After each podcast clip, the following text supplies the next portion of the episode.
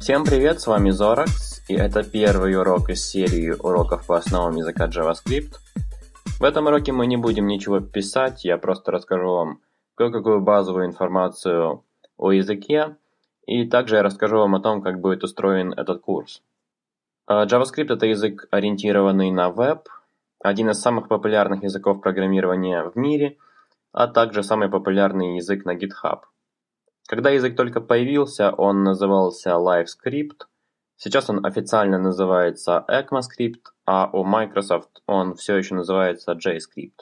JavaScript не имеет ничего общего с языком Java. Нет, на самом деле, конечно, если сравнивать их, то можно увидеть множество сходств в синтаксисе, поскольку все это C-подобные языки. Но в общем случае это два языка, и поэтому их не стоит путать. А JavaScript входит в триаду технологий, которые должен знать любой веб-разработчик, и в частности фронтенд разработчик. Это HTML, CSS и JavaScript. А для того, чтобы понимать уроки в этом курсе, а, вам обязательно нужно знать HTML и CSS хотя бы на базовом уровне. А если когда вы занимаетесь э, бэкенд разработкой, у вас есть выбор, какой язык использовать, то в случае с фронтенд разработкой это может быть только связка HTML, CSS и JavaScript, потому что браузеры никаких других языков просто не понимают, по крайней мере без плагинов.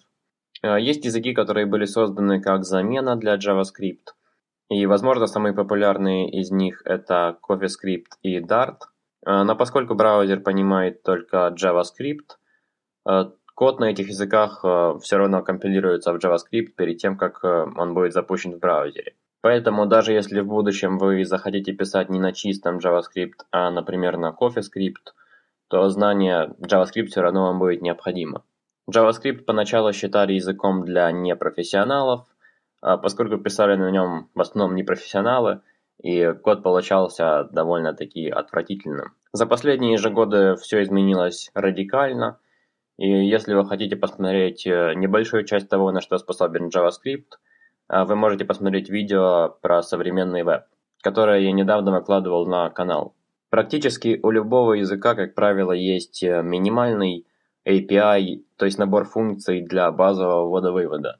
У языка JavaScript его нет, Язык JavaScript определяет функции для работы со строками, массивами, регулярными выражениями и так далее. А, но более практически применимые вещи а, предоставляет уже среда, в которой запущен JavaScript. И в нашем случае это браузер. А, на самом деле, если вы заглянете, например, в спецификации ECMAScript, то вы не увидите ни одного слова про браузера. Поскольку это самая среда, в которой запущен интерпретатор языка JavaScript, а, может не всегда быть браузером. А, JavaScript также может использоваться на сервере, а также применяться совсем в других вещах, никак не связанных с вебом. Например, если вы когда-нибудь слышали о таком игровом движке, как Unity, то там в качестве языка для скриптов можно использовать э, JavaScript. И как веб-разработчику вам даже не обязательно знать об этом, но я просто рассказываю это для того, чтобы расширить ваш кругозор. А весь этот курс, если это, конечно, можно назвать курсом, а, будет разбит на две большие части. А, в первой части мы будем разбирать сам язык JavaScript в отрыве от браузера.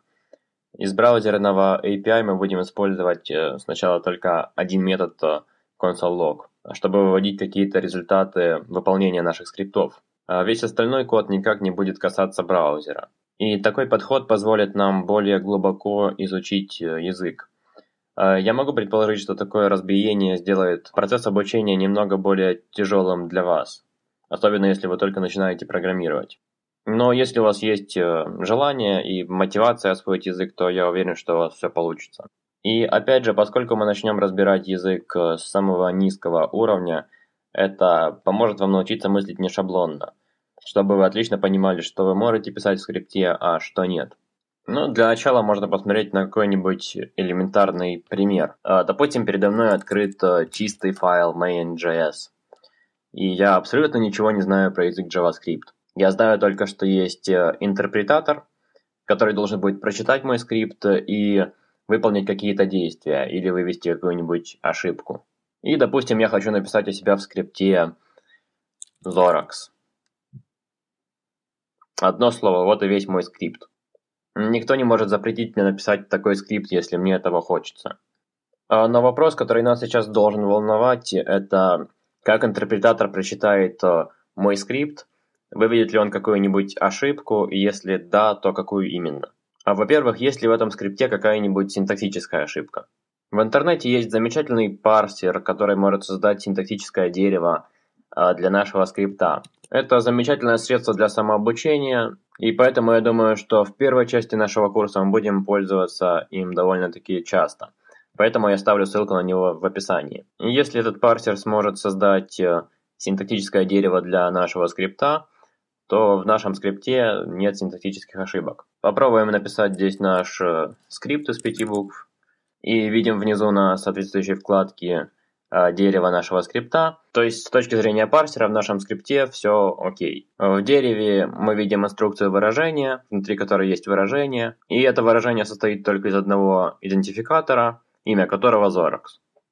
И вас не должны сейчас пугать такие слова, как э, инструкция, выражение, идентификатор. Вы не должны сейчас понимать, что это все значит, э, и обо всем этом мы будем подробно говорить э, в следующих уроках. И мы уже знаем, что в скрипте нет никаких синтаксических ошибок, поскольку парсер нормально прочитал наш скрипт. И теперь можно посмотреть, что думает интерпретатор про наш скрипт. Для этого идем на страницу, на которой выполняется скрипт.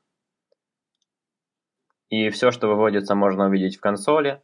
Для того, чтобы открыть консоль, можно просто нажать правой кнопкой мыши на документе, нажать Inspect Element и открыть вкладку «Консоль».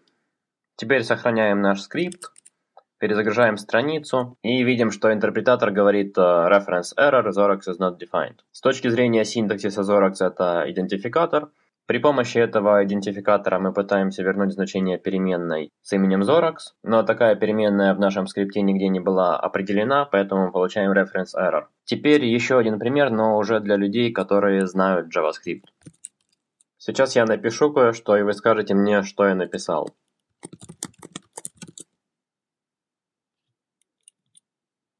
Если вы скажете, что это объект со свойством name, значение которого Zorax, то вы будете неправы.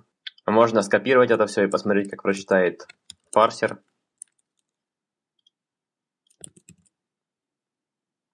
Как видите, фигурные скобки в начале строки парсер читает как э, блок statement, то есть э, блок инструкций. И внутри этого блока есть э, одна инструкция, причем помеченная меткой. И эта инструкция представляет из себя инструкцию выражения, внутри которой находится строковый литерал. То есть, как видите, в этой программе нет никаких э, синтаксических ошибок, хотя с первого взгляда то, что мы написали, можно принять не за то, чем это является на самом деле. И вы, конечно же, можете возразить, что примеры, которые мы сейчас рассматриваем, это абсолютно абстрактные вещи, которые никак э, не пригодятся вам на практике.